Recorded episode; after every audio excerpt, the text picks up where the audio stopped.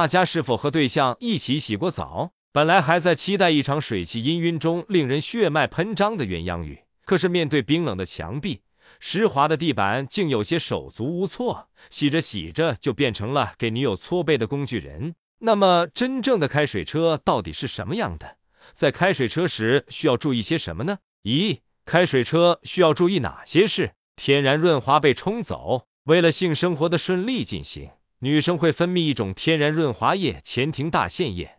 缺少了这种液体的润滑，女生就会感觉干涩，快感也少了一半。我们一般会以为在水中运动会让过程变得更顺利，实际上水流会将女生本身分泌的润滑液冲走，使得女生下面更干涩，增大摩擦，避孕失败率高。在水中嬉戏固然销魂又浪漫，不过在水流的冲洗下，套套很容易滑脱，增加避孕失败的几率。同时，乳胶材质的套套在遇到热水后也很容易破裂。即便全程乖乖戴在钉钉上，也有可能在不知不觉中中招。小蝌蚪活力下降，小蝌蚪对温度的感知非常敏感。洗澡时的水温一般在四十摄氏度左右，会使小蝌蚪的活力下降。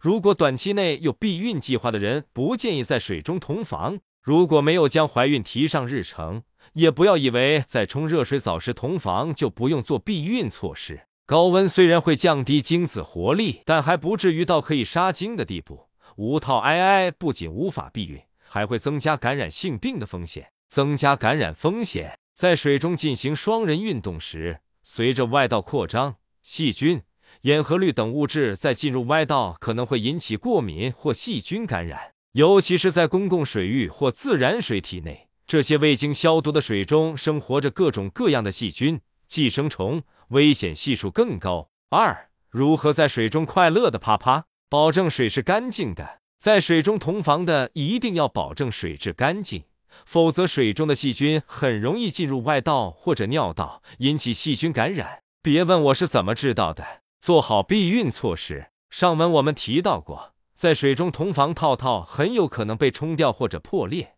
所以，最好在做好其他避孕措施的情况下再鸳鸯戏水。如果不是固定关系的伴侣，那么就不要选择在水中进行了，因为套套除了可以避孕以外，还能够有效预防性病。可是其他避孕措施做不到这点，还是在床上亲密更安全。准备好润滑液，想要在水中同房，一定要提前准备好润滑液，以免因为阴道干涩而影响性爱体验。在润滑液的选择上。最好选择硅基润滑液，优点是不溶于水，防水性好，适合各种形式的水下性行为。缺点是不好清洗，会损坏同种材质的制品，也就是说不能和硅树脂材料的小玩具一起玩。注意安全，I I 的前提是安全，毕竟在进行激烈的双人运动时，湿漉漉的墙面。滑溜溜的地板，再加上沐浴露的加持，稍有不慎就可能出现事故，轻则摔伤，